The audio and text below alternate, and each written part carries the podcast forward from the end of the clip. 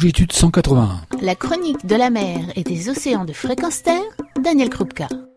Bonjour, c'est d'un livre dont je voudrais vous parler aujourd'hui. Ce livre, c'est Rencontres sauvages. Rencontres sauvages est un livre écrit par François Sarano, dont les divers chapitres se regroupent sous différents vocables. Océan sauvage et inconnu, océan partagé, océan blessé et océan d'espérance. Plutôt que de vous en parler longuement, j'ai préféré demander à François Sarano de nous en résumer les quelques grandes idées. Et tout d'abord, si on parlait de l'océan inconnu. L'océan inconnu, c'est 360 millions de kilomètres carrés, 4 km et demi d'épaisseur. Tous les plongeurs savent à peu près ce qu'ils explorent au cours d'une plongée. Quand on fait le rapport, on s'aperçoit très rapidement que nous n'avons exploré, visité que 0,001% de cet univers. Personne n'a jamais plongé au milieu du Pacifique. Personne n'est jamais allé euh, dans les grandes profondeurs. Mais c'est pas simplement cette immensité sidérale océanique que nous ne connaissons pas. Et les espèces qui le peuplent, évidemment. Mais même la zone côtière.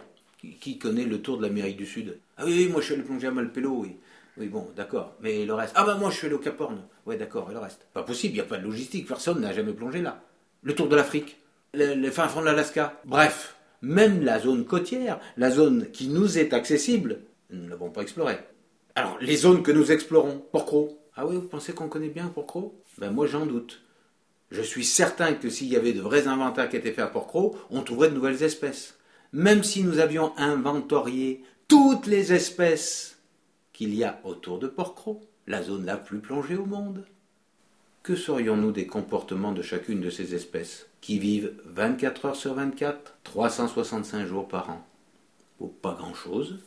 Peut-être que ceux qui étudient le mieux le mérou sauraient décrire à peu près son cycle de vie, mais je ne suis pas certain qu'ils sauraient nous dire où vont les petits, ce qu'ils font. En deux mots, nous ne connaissons pas les comportements des 240 000 espèces marines qui ont été décrites à ce jour. Et pas simplement les comportements. Une espèce ça n'est pas une forme, ça ne se limite pas à sa description morphologique.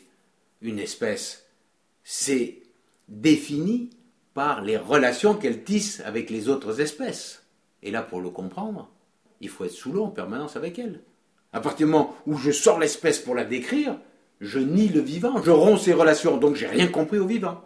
Donc il nous reste un long, long chemin à parcourir pour connaître un tout petit peu les quelques espèces qui nous sont accessibles. Cet océan inconnu doit-il être partagé? Ce qu'on fait là, c'est océan partagé. Un océan découvert qui n'est pas partagé n'existe pas. Les expériences que nous vivons, nous plongeurs, sous la surface de l'océan, nous avons le devoir, le devoir, c'est pas ça, alors ce coup-ci, c'est pas simplement un droit, c'est pas simplement une chance, c'est pas simplement un bonheur, c'est un devoir de le partager avec ceux qui n'ont pas la chance d'aller voir sous l'eau. C'est quelque chose qui va à la fois leur permettre d'imaginer un tout petit peu le trésor, le bonheur qui se cache là sous la peau de l'océan, qui va peut-être les entraîner à aller se glisser au-delà du miroir, et puis qui va les inciter à réfléchir à la nécessité de préserver ce trésor, même s'ils n'y ont pas accès. Moi, je n'ai pas accès euh, à tous les trésors du musée du Louvre, et je serais terriblement horrifié qu'il soit détruit. Je, n'irai peut-être jamais voir le trésor des peintures préhistoriques de la grotte Chauvet, et pourtant, je, ferais tout s'il fallait les, préserver.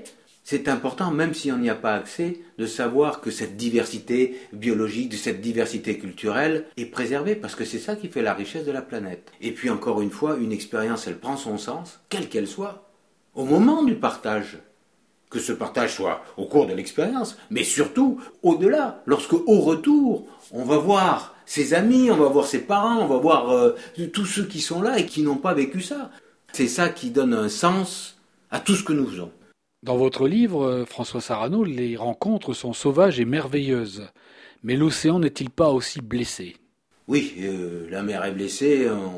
On ne cesse de le répéter, pollution, euh, urbanisation délirante le long des côtes, surpêche, mais ça ne suffit pas de le dire, il faut militer, il faut, il faut rejoindre des associations comme Longitude 181 qui mettent tout ce qu'elles peuvent en œuvre pour convaincre chacun d'entre nous et les personnes qui ont les décisions de créer des réserves marines où on va laisser la nature se développer en paix.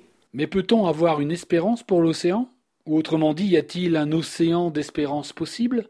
On parle beaucoup de cet océan blessé, mais euh, ce à quoi je crois, moi, c'est aux possibilités de renouveau, c'est aux possibilités d'offrir à nos enfants une mer qui est plus riche qu'aujourd'hui.